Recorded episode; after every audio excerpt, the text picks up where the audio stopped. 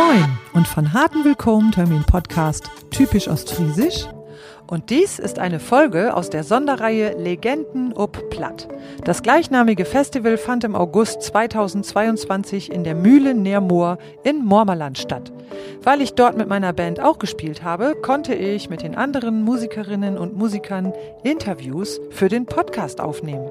Seid also gespannt auf die plattdeutsche Liedermacherlegende Jan Cornelius, auf den Singer-Songwriter Iko André, auf Folklegende und Gründer von Lawaai Gerd Brandt, auch genannt Balu, auf die Deichgranaten Anni Heger und Insina Lüschen, auf Albertus Ackermann, den singenden Wattführer von Borkum und auf Bert Hadders und Marlene Backer aus Groningen.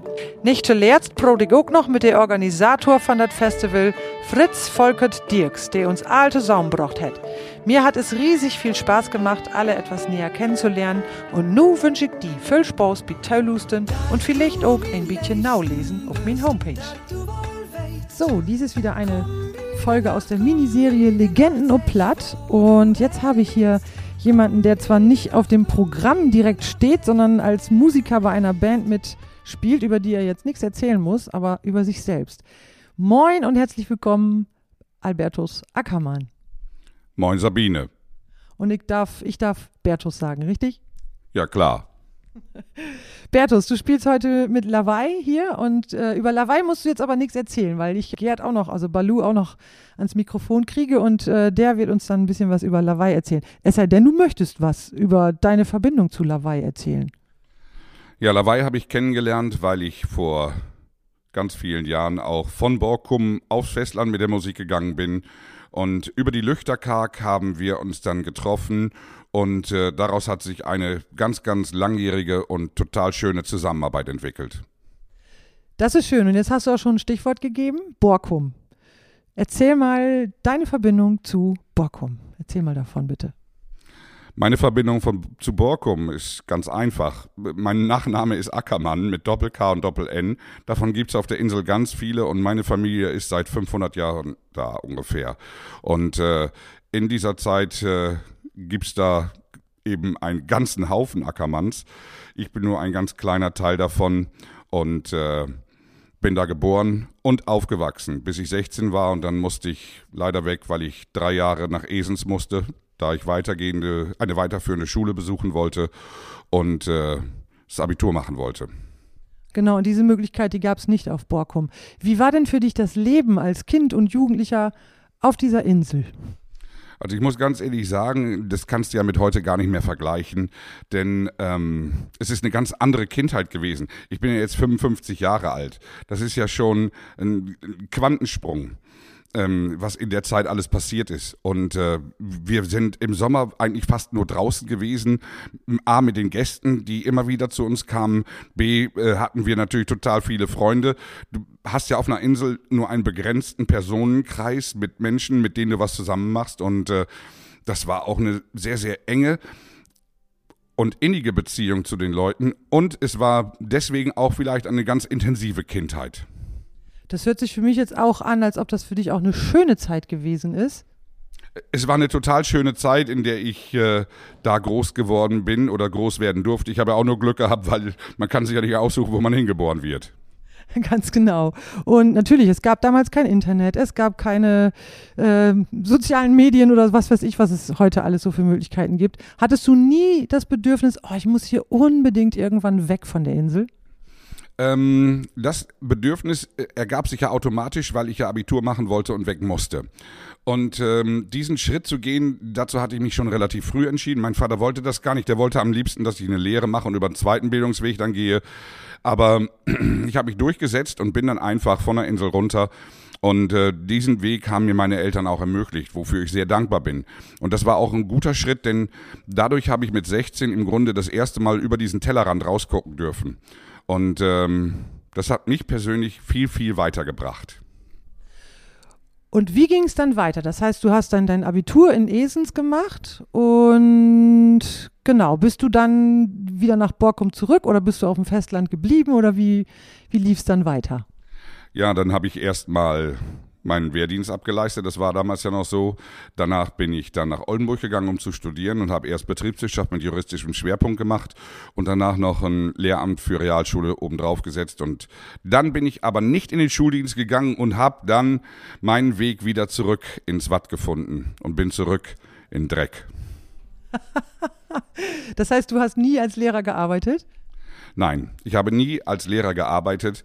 Ich bin gleich wieder halt äh, zurück nach Borkum, weil meine Eltern waren gestorben. Ich habe das Haus da übernommen, weil ich meine Wurzeln auch nicht loslassen wollte. Und äh, dann musste ich mir überlegen, was ich da auf der Insel anfange und äh, habe einfach gedacht, du professionalisierst jetzt deine Wattwanderung.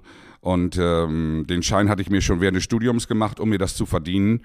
Alles, weil ich nicht mehr von meinen Eltern unterstützt werden wollte.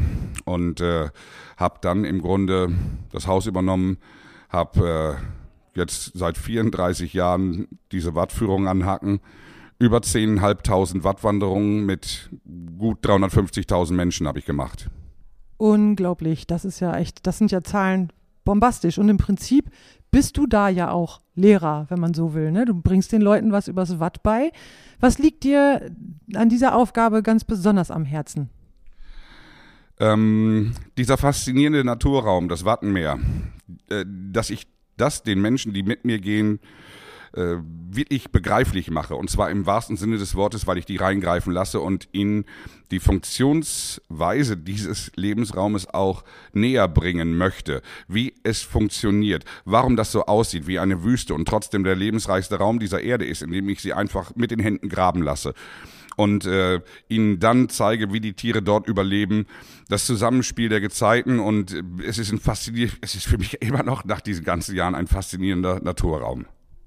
Ja, das, das ist es wirklich. Wunderbar. Das ist sehr spannend, das wirklich von jemandem zu hören, der praktisch täglich damit zu tun hat, dass es immer noch faszinierend ist. Gibt es so diese typischen Reaktionen von Leuten, wenn sie denn dann irgendwann erfahren, dass das, was sie da gerade angefasst haben, nicht der Wattwurm ist, sondern ja, klar hast du manchmal bei den Leuten auch ein bisschen Ekel dabei, aber ähm, ich kläre das Ganze ja auf, wenn zum Beispiel sie den Sand da anfassen vom Wurm, dass es der sauberste Sand ist, den man überhaupt im Wattenmeer finden kann und in den allermeisten Fällen verschwindet das dann auch. Ich habe also wirklich nur ganz wenige Leute, die wirklich sagen, ich kann da nicht rein. ja, im Prinzip, was ist denn ein Wattwurm? Ne? Der, der frisst den Sand und da kann ja dann auch irgendwie nicht so ganz viel mehr hinten, hinten rauskommen. Ne? Oder habe ich das jetzt völlig falsch verstanden? Nein, hast du völlig richtig verstanden. Der filtert den Sand ja, das ist ein genialer Resteverwerter. Was hinten rauskommt, ist wirklich der sauberste Sand, den man im ganzen Wattenmeer finden will. Und wer da nicht reinlaufen macht, ist für mich ein Jammerlappen. Genau, deine Wattwanderungen haben aber auch noch eine ganz besondere, ähm, ein ganz besonderes Special, was es nicht so in jeder Wattwanderung zu finden gibt. Was genau machst du und erzähl auch mal, ob du das bei jeder Wattwanderung machst. Nein, das mache ich tatsächlich nicht bei jeder Wattwanderung. Ich habe im Jahr habe ich äh, einige Veranstaltungen, wo ich mit dem Akkordeon ins Watt gehe und den Liedern da, und mit meinen Liedern diese Wattwanderung begleite. Die Leute kriegen eine komplette naturkundliche Führung, aber dann auch mit Songs dazu, die dazu manchmal mehr oder auch weniger passen. Das ist ähm, eine Veranstaltung, die habe ich Wattenkonzert genannt. Und äh, es ist ohne Technik, es ist mit maximal 40 Leuten, mit denen ich dann da rauslaufe und dann Sachen singe von Element of Crime, Rio Reiser, Jacques Brel, ein Hans Albers und auch eigengeschriebene Sachen. Cool, das ist ja ein sehr bunt gemischtes Programm. Und wenn ich dich jetzt hier so sprechen höre, und ich habe dich ja nun auch schon auf der Bühne gehört und ich weiß, wie laut ein Akkordeon klingt, du brauchst definitiv auch keine Verstärkung, ne? Hast ja echt eine enorm äh, durchdringende Stimme, die sehr, sehr schön klingt übrigens, ne? Ganz klasse. Ähm, genau, jetzt ist der Bogen geschlagen zur Musik. Wie bist du zur Musik gekommen? Ähm, ein ganzer Haufen aus meiner Klasse damals ist in den Spielmannszug der Marinejugend Borkum eingetreten. Da sind wir im Grunde mit der ganzen Clique rein und äh, da habe ich dann zuerst Piccolo-Querflöte gespielt. Und äh, ja. Da jetzt muss ich ein bisschen lachen, weil das stelle ich mir jetzt ziemlich lustig vor. Aber damals warst du ja wahrscheinlich auch noch nicht so groß wie heute, oder? Nein, nein, da war ich ja neun. Und äh, auch ich war mal ein bisschen kleiner. Und äh, dann habe ich ähm, einen Ausbilder gehabt dort, der zufälligerweise auch noch der Arbeitskollege meines Vaters am Hafen war, in der Hafenmeisterei. Und äh, der hat dann gesagt zu meinem Vater, er würde mir gerne Akkordeon beibringen, weil er mich für talentiert hielte. Und mein Vater, der durfte nie Akkordeon lernen, weil der ist 28 geboren, 1928, und das war eine schlechte Zeit. Die hatten kein Geld für Musikunterricht und vor allen Dingen auch nicht für Instrumente. Und der hat dann gesagt, sofort. Und ich wollte das erst gar nicht lernen. Und die erstes, erste halbe Jahr habe ich tatsächlich unter Bewachung da auf dem Stuhl gesessen und habe dann die Lieder üben müssen, bis meine, halt, bis ich gemerkt habe, dass ich Leuten Freude machen kann, indem ich denen was vorspiele. Und dann ging es von alleine. Das ist eine interessante Geschichte. Mhm. Und ähm, genau, heute, also gestern habe ich dich ja auch schon gesehen mit Lawai auf der Bühne und da hast du Akkordeon gespielt. Spielst du noch weitere Instrumente? Ja, ein bisschen Flöte, ein bisschen äh, Five-String-Banjo, aber im Grunde das nur wie ich ganz, ganz am Rande. Also Hauptinstrument ist das Akkordeon und natürlich deine Stimme. Und Piccolo-Querflöte. Entschuldigung, die wollen wir nicht unterschlagen. Und große Trommel und Becken und Glockenspiel und Marschtrommel. Und ich war sogar dann auch Tambour-Major. Und da dann besten Alobei-Moll, oder? Ja, das war richtig gut. Sehr schön. Gestern hattest du ein ganz interessantes T-Shirt an und ähm, du machst ja eine äh, ganz äh, abgefahrene Aktion. Du fährst mit einer Gruppe von Menschen vom Festland aus Dänemark los zu den Färöer Inseln oder an den Färöer Inseln vorbei und ja, das erzählst du gleich nochmal genauer. Und du gründest da sozusagen oder erschaffst jedes Mal einen Shanty-Chor, richtig? Ja, das Ganze ist entstanden aus einer Idee des Ankerherz Verlags. Der hat eine Skoa-Tour, die Sturmmöwe, und es geht im November von Hirtshals in Dänemark über die Färöerinseln rüber nach Seyðisfjörður in Island und ähm, mit der einzigen Autofähre, die vom Festland, vom europäischen Festland rüberfährt nach Island. Und äh, es ist keine Kreuzfahrt und da gibt fährt eine Gruppe mit, das sind so um die 60 Leute. Und dann habe ich mir mal überlegt, wenn ich da jetzt nur abends bei den Lesungen, die der Verlag macht, Musik mache, das langt irgendwie nicht. Ich lasse mir was einfallen. Und dann habe ich mir einen Kurs einfallen lassen, der heißt In fünf Tagen zum Shantychor. Und das klappt?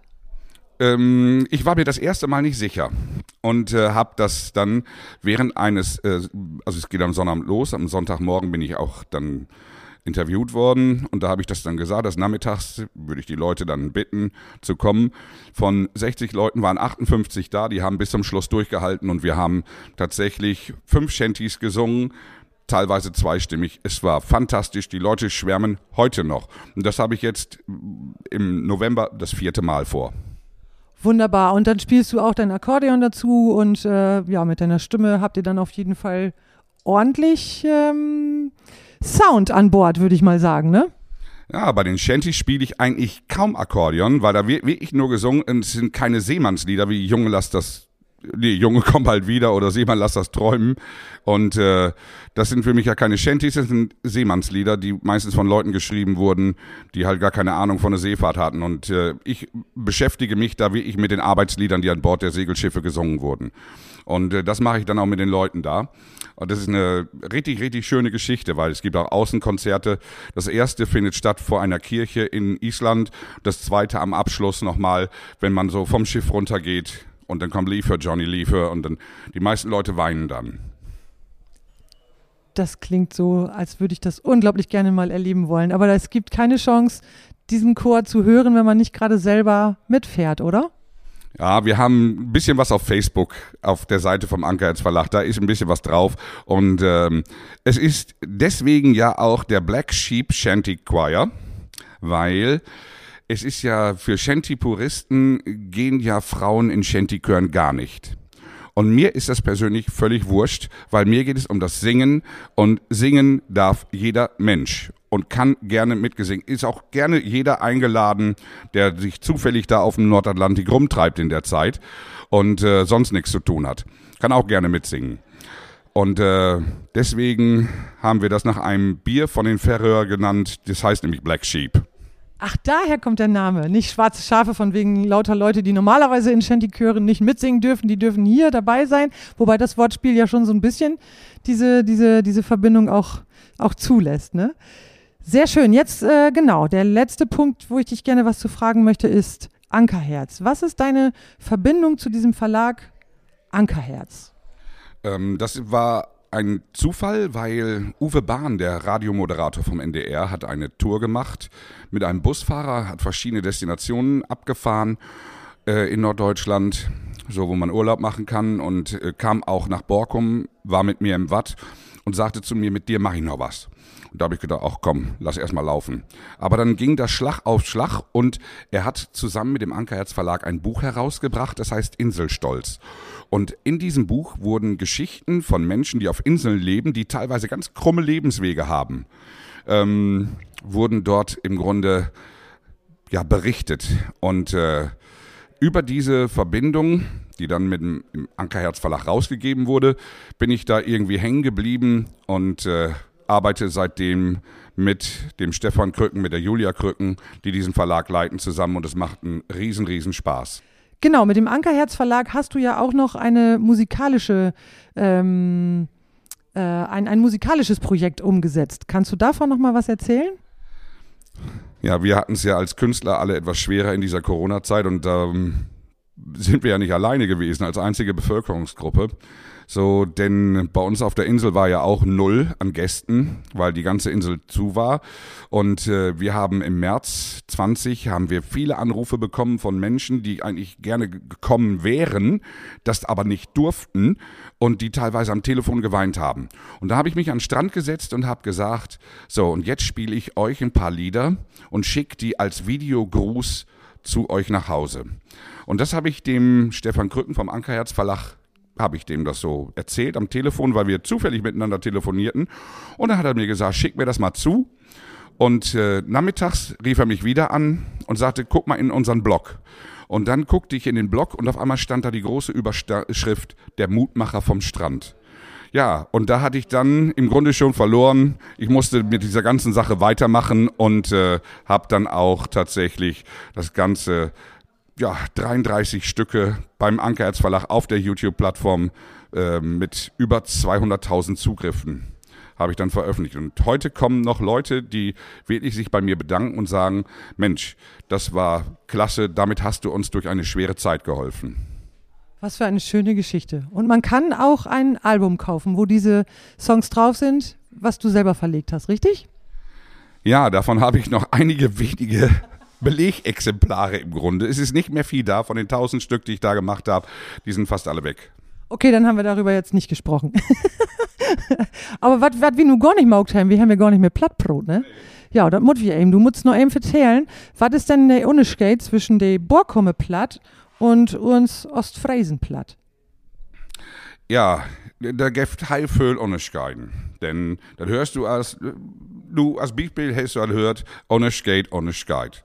Wir broten ein heil ander Platt. Fangt wie Tellen an, ist ein heil ander Dialekt. Wir sagen 1, 2, 3, wir sagen 1, 2, 3. 4, 5, 6, 7, 8, 9, 10. Nein, 10. Und äh, das ist ein bisschen nader wie das Gönnings. Und ich kann auch Gaut mit Wellbroten, die aus der äh, Konterei von Groningen kommt. Das ist interessant. Gestern habe ich mit Bert Haders gesprochen und er hat ein bisschen auf Gronings gesprochen und das klang schon auch sehr ähnlich wie das ostfriesische Platt, aber eben doch anders. Das heißt, das Borkumer Platt ist so ein bisschen so eine Mischung aus beidem.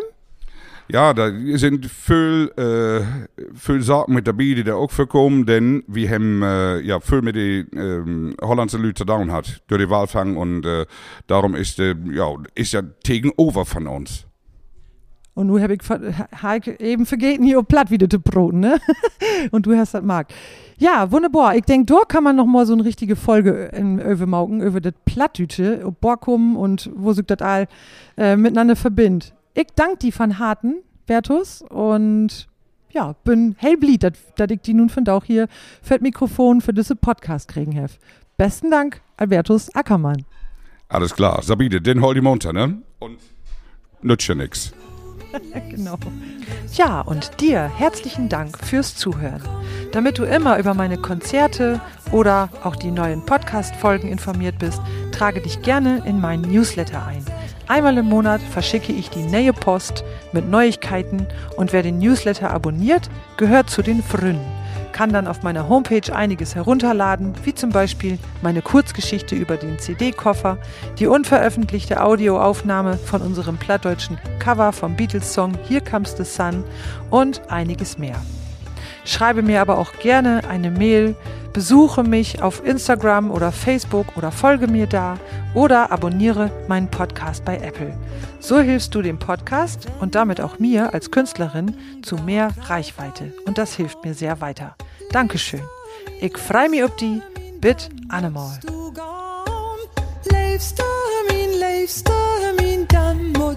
gone.